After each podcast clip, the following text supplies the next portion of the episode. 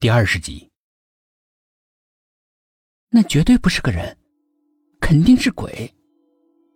苏应真说道：“李所长恐惧的只有鬼，而且人不可能出现在天花板上呀。最可疑的是，我们只听到三声枪响，那另外两声，我们为什么听不到呢？说明那个东西不想让我们听到。”还有，李所长做了这么多年的警察，他的内心一定是很强大的，他绝对不会慌乱认错自己的老伴儿的。只有一种解释，那个东西让他产生了幻觉，而且我们现在要抓的，是一只鬼。薛品涵补充道。所有人都不再言语了，呆呆的互相望着。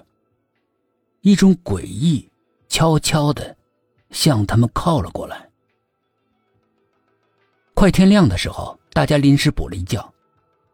第二天九点的时候才起来集合。现在，我们就把这些案子当做灵异事件。薛品涵看向了苏应真：“你有没有一点眉目呢？除了知道死者全都是槐花村的，一无所获。”他悻悻地说：“忽然间振奋了起来。我可能能找到化解的方法。”“哦，什么方法？”四张嘴同时问道。苏应真得意的看着薛品涵，他装作若无其事的把脸别向了一边。查查看，槐花村离开的人有没有事儿？如果没有事儿的话。说明灵异只发生在现在居住在槐花村的人身上，那么只需要叫村里面的人都搬出去，诅咒不就解决了吗？好办法呀，我就没想到，哎呀，智慧与美貌并存。哎，晨晨，你你是不是灵异专家呀？董一奇拍马道：“没有了，胡乱猜的而已。”苏应真连忙摆手。沈志远听到他喊苏应真叫真真，脸都气绿了。真真是你叫的吗？别废话了！薛品涵跳出来吼了一嗓子。沈志远，你负责查槐花村离开的人中有没有近期非正常死亡的。苏应真和董一奇一组，我和老杨一组走访村民，看看能不能打探出一点线索来。凭什么？凭什么他和珍珍一起工作，我却一个人一组？沈志远叫了起来：“这不公平啊！”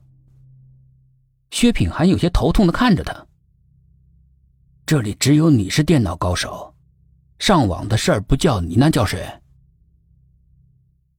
苏应真和董一奇来到小镇上，董一奇在他身上闻来闻去的。哎，珍珍，你你这几天没换衣服，够臭的啊！苏应真把胳膊抬起来，在腋下闻了闻，果然是馊臭难闻。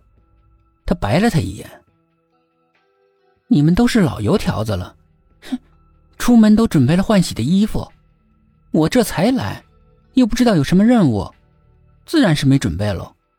一套衣服穿到现在，回去我借你一套，哎。”呸！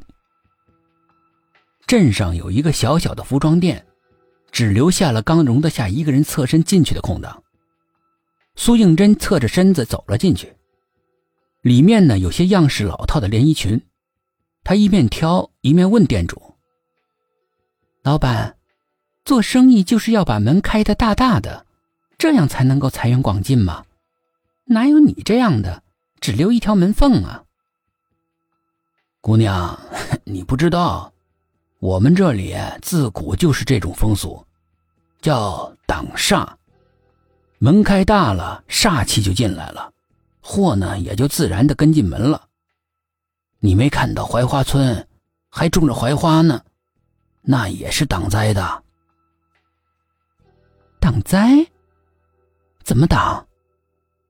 苏应真不解的问。槐花一开，满村白雪。像不像在办丧事带孝啊？这样以煞挡煞就平安了。苏应真和董一奇对看了一眼，无数的疑问号顶在了头上。